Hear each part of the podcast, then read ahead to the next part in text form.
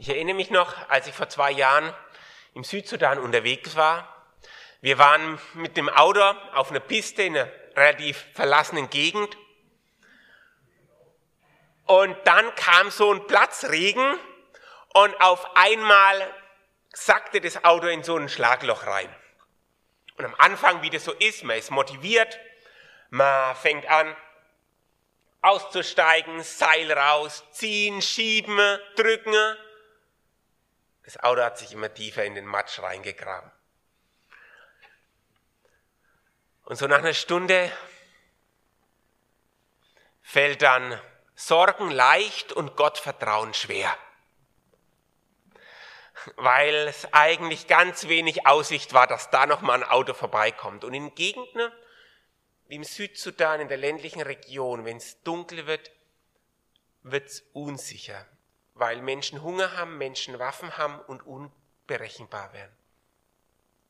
Man weiß nie, ob sich irgendwo Jugendliche, die das merken, da steckt ein Auto, zusammentun, um zu überfallen, weil sie sagen, wir haben ja selber nichts zu essen und die haben bestimmt was, dann müssen die uns jetzt mal was abgeben. Aber wenn man Gott nicht hört in so einer Situation, heißt es das nicht, dass er nicht handelt. Und dann kam einem die Idee. Wir nehmen den Wagenheber, wir drücken den in den Morast rein, unter der Axt, schauen, ob er irgendwann einen Grund kriegt und wenn nicht, muss ein Loch da sein. Dann tun wir Steine rein, dann tun wir Äste und Zweige und drücken den Wagenheber wieder in den Morast rein. Und irgendwann kann es sein, dass er dann das Auto hochhebt. Oder zumindest ein Rad, das, bei dem einen Rad. Dann buddeln wir den ganzen Schlamm unter den Rad weg, stopfen da wieder Steine und Äste rein und schauen, ob wir so langsam rauskommen. Und dann fing der Kampf gegen die Dunkelheit an. Und tatsächlich, Gott hat es geschenkt, wir sind rausgekommen, als es dunkel wurde. Wir haben alle ausgeschaut wie die Dreckbeine, aber wir haben Gott gelobt und gedankt. Und die Reise ging weiter.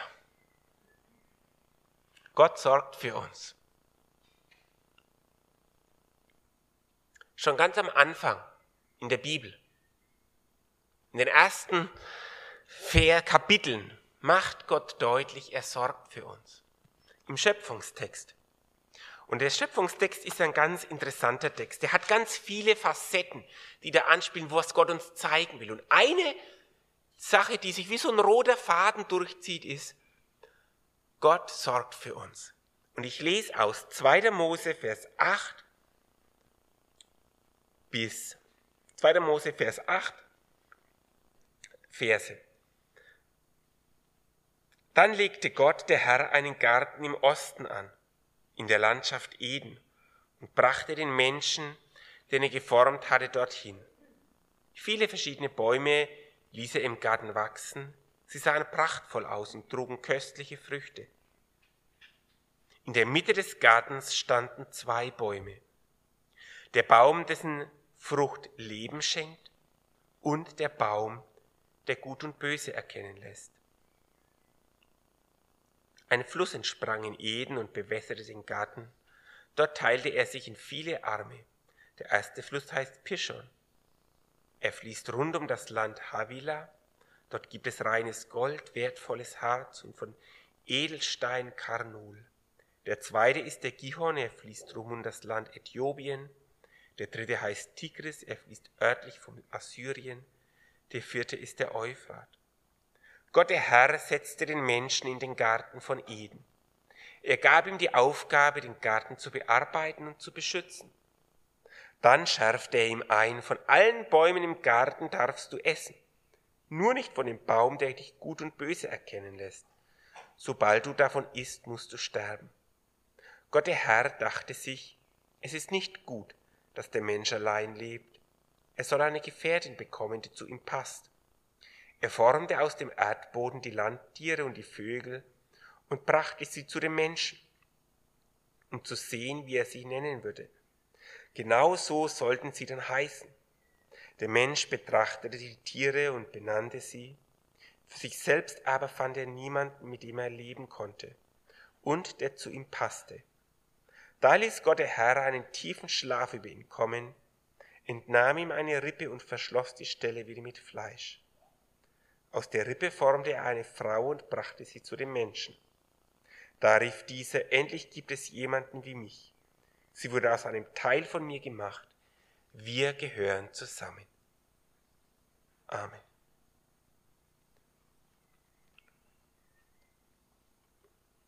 Da pflanzt Gott einen Garten. Warum pflanzt Gott einen Garten? Weil er sich um den Menschen sorgt und weil er den Menschen liebt. Dann setzt Bäum, Gott Bäume in den Garten. Und da steht extra mit guten Früchten. Sie sahen prachtvoll aus und trugen köstliche Früchte. Vers 9. Warum pflanzt Gott Bäume mit köstlichen Früchten? Der könnte ja auch Bäume pflanzen, die nur alle bitter sind, damit sich der Mensch gescheit ärgert und trotzdem essen muss. Weil er den Menschen liebt und weil er sich um ihn sorgt. Dann erlaubt Gott den Menschen, dass er den, er bringt die Tiere, dass Gott den Menschen Namen gibt. Warum macht er das? Wenn man einem Tier oder jemandem einen Namen gibt, dann kann man eine ganz andere Beziehung aufbauen. Wenn Sie verschiedene Vögel kennen, dann können Sie sich freuen, das ist eine Kohlmeise und jetzt habe ich einen Specht gesehen und einen Grünspecht und einen Schwarzspecht. Wenn aber alles nur Vögel ist, dann kann man es gar nicht so wertschätzen. Noch deutlicher wird's, wenn wir ein Haustier haben, einen Hund eine Katze und geben dir einen Namen. Dann kann eine Beziehung entstehen. Und noch mehr, wenn ein kleines Kind geboren wird. Und wir geben dem Kind einen Namen, bauen eine Beziehung auf, wir können es rufen. Es drückt Verantwortung aus. Und Gott sagt zu den Menschen, gib den Tieren Namen. Er gibt uns Verantwortung für die Schöpfung. Er traut uns was zu. Warum traut Gott uns was zu? Weil er uns geschaffen hat, weil er uns liebt, weil er uns wertschätzt. Und dann schafft Gott ein Gegenüber. Warum macht Gott es? Sich gegenseitig zu ergänzen, zu stärken, weil Gott uns liebt hat und weil er sich um uns sorgt, weil er sich um uns kümmert. Spüren Sie, wie sich das wie so ein roter Faden durch den Text zieht. Gott sorgt für uns. Er macht einen Garten, er macht Früchte. Wir können Tiere mit Namen bestimmen. Er schafft ein Gegenüber für uns. Gott sorgt für uns. Es fällt leichter daran zu glauben, wenn es einem gut geht. Aber wenn wir in Schwierigkeiten sind, fällt es manchmal nicht so leicht. Reinhold Niebuhr hat mal gesagt, Herr, gib mir die Gelassenheit, die Dinge hinzunehmen, die ich nicht ändern kann. Und bei dir abzugeben. Für die Dinge, schenk mir die Gelassenheit, die Dinge bei dir abzugeben, die ich nicht ändern kann. Also, wenn meine Frau zum Beispiel nach Hamburg mit dem Auto fährt oder nach Nordrhein-Westfalen zu ihren Eltern, kann ich mich furchtbar sorgen. Da kann ein Autounfall passieren, da kann, die kann ihr vielleicht gar nichts dafür und jemand kann ihr reinfahren und, und, und. Aber ich kann es nicht ändern.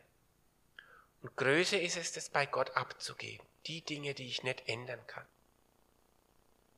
Gott zu vertrauen, dass er einen guten Plan hat. Oder wenn ich in den Südsudan fliege, ist immer ein Risiko dabei, wie das ist. In Krisenregionen haben Leute Waffen. Es gibt immer Rebellionen, Leute werden oft erschossen, weil der Wert von einem Menschen nicht so hoch ist in den Augen der Menschen. Und die Hemmschwelle, jemanden zu töten, viel höher ist. Da kann sich meine Frau auch unglaublich Sorgen machen, aber es, wichtig ist es, verantwortlich zu handeln und dann die Sorgen bei Gott abzugeben. Ha? Gib mir die Gelassenheit, die Dinge bei dir abzugeben, die ich nicht ändern kann. Und den Mut, die Dinge zu ändern, die ich ändern kann. Also wenn ich mich zum Beispiel mit meinen Jungs verkrache, kann ich mir danach auch unglaublich Sorgen machen. Jetzt ist die Beziehung so schlecht und alles furchtbar. Aber es braucht den Mut, die Demut, den Schritt auf den anderen zuzugehen, um Vergebung zu bitten, zu hören, wie er es gesehen hat, wie er gedacht hat, wie er nach, nachzufragen. Gib mir den Mut, die Dinge zu ändern, die ich ändern kann. Und die Weisheit, das eine vom anderen zu unterscheiden.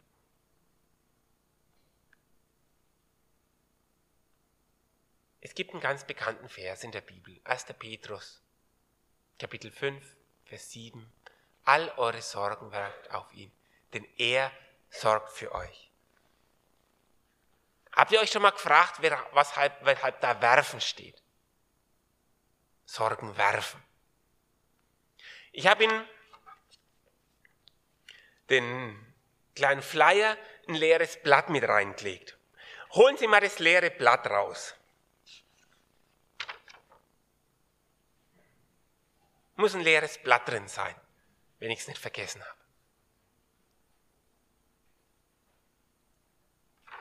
Und legen Sie es zu Ihren Nachbarn auf die Beine oder wenn Sie allein sitzen auf einen Stuhl. Ist ganz einfach. Und wenn dann abends die Sorgen kommen, wenn ich Sorgen ablege und weglege, passiert es manchmal, dass ich sie wieder zurückhole. Und dann sorge ich mich weiter. Ich weiß nicht, ob es Ihnen ähnlich geht. Und jetzt nehmen Sie das Papier und knütteln es mal zusammen. Und werfen Sie es am besten hier aufs Kreuz. Und werfen es mal alle weg.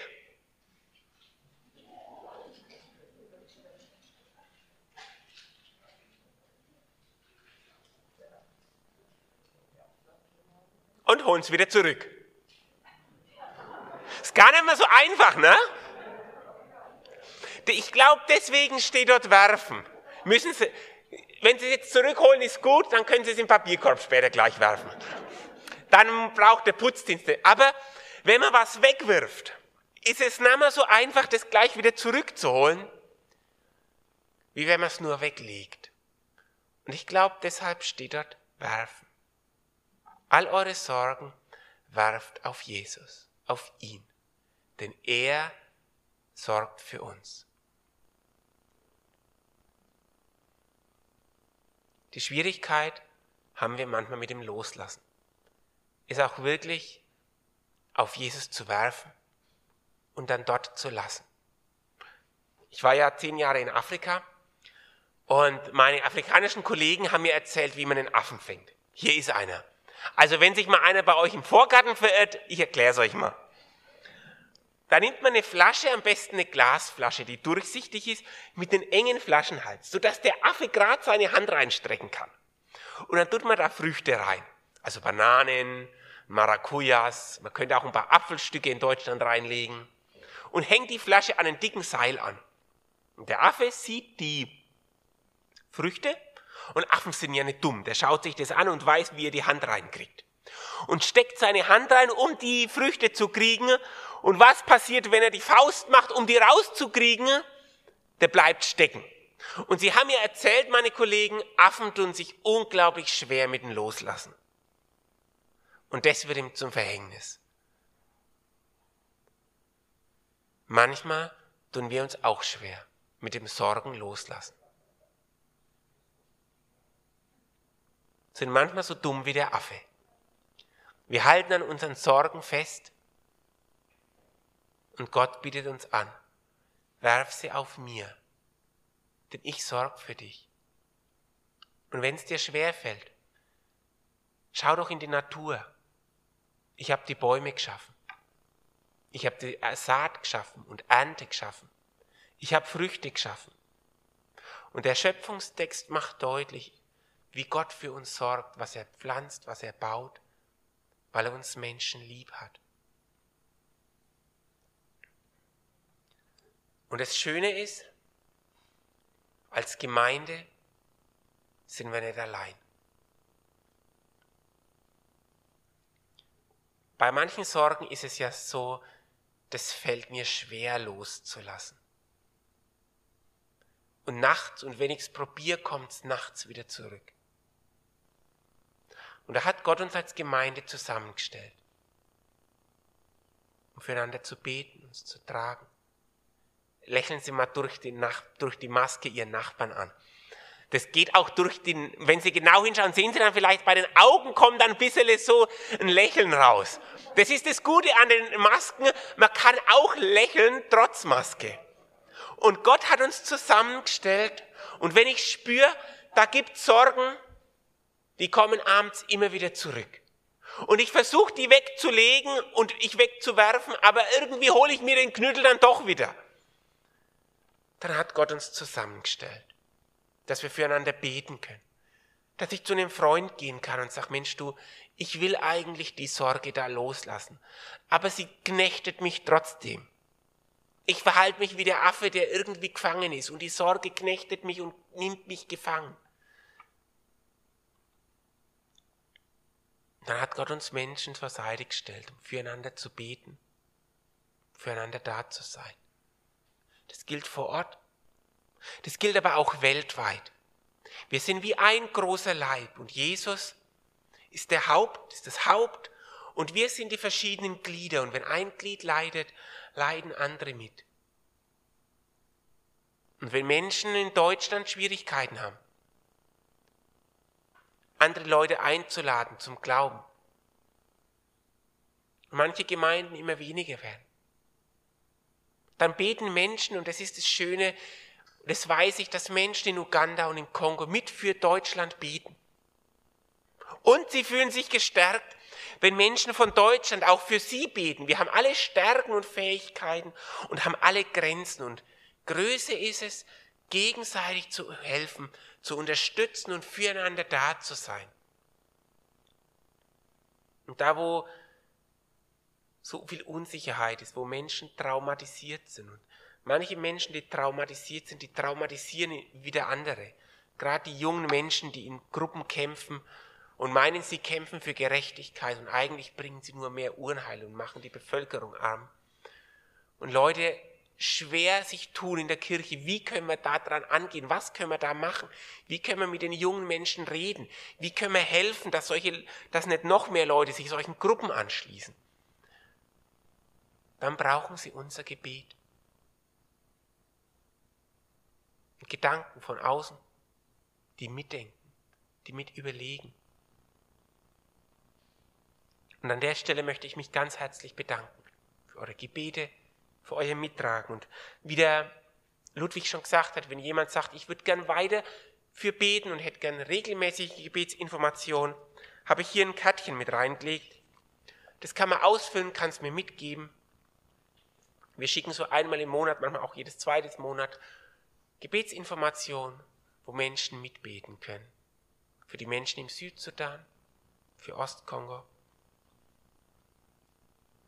Erinnert ihr euch noch, als ich mit dem Auto im Schlamm stecken blieb? Eine Situation, wo Sorgen leicht fiel und Gottvertrauen schwer?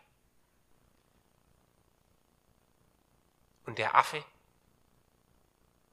der an seinen Früchten festhält Ähnlich wie wir manchmal an Sorgen festhalten und sie nehmen uns mehr und mehr gefangen.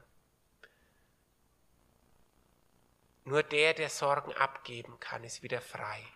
Frei für andere Menschen, frei für die Not anderer Menschen und hat eine ganz andere Lebensfreude, weil er ein tiefes Vertrauen hat, dass Gott für mich sorgt. Deswegen können wir unsere Sorgen wegwerfen. Die Frage, die am Ende bleibt, ist, Was macht mir momentan Schwierigkeiten? Wo fühle ich mich gefangen? Was möchte ich bei Gott abgeben? Ein paar Minuten Pause, wo jeder nachdenken kann, was ist in mein Leben, was mich knechtet, wo ich bei Gott abgeben möchte. Und dann würde ich gern beten.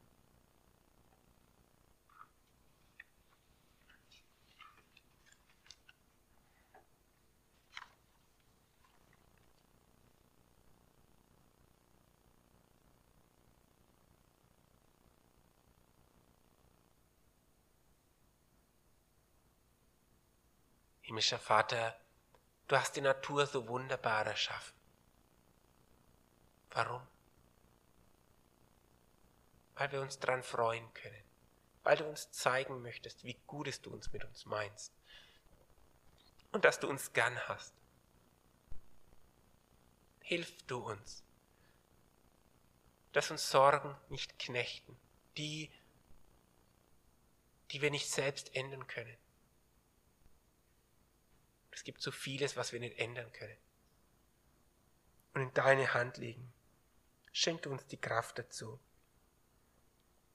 Danke, dass wir Sorgen auf dich werfen dürfen. Stärke du unser Vertrauen in dir, dass du für uns sorgst. Gib du uns die innere Kraft, unser Leben nach dir auszurichten, damit deine Liebe und deine Freundlichkeit, deine Güte und deine Großzügigkeit unser Leben durchdringt. Hilf uns mit Weisheit Prioritäten zu setzen, dass wir am Ende mit tiefem Frieden zurückblicken, weil wir mit unserem kurzen Leben in deine Ewigkeit investiert haben. Und gib du uns den Mut, die Dinge zu ändern, die Dinge anzusprechen, wo es dran ist, in Demut mit Menschen zu reden. Du bist ein Gott, der uns kennt und der uns liebt. Schütz uns davor, dass wir deinen großen Plan aus den Augen verlieren und unser Alltag mit, mit Nebensächlichkeiten verschwenden. Gebrauche du uns zum Segen für unsere Region und für die Welt. Danke, dass du für uns sorgst. Amen.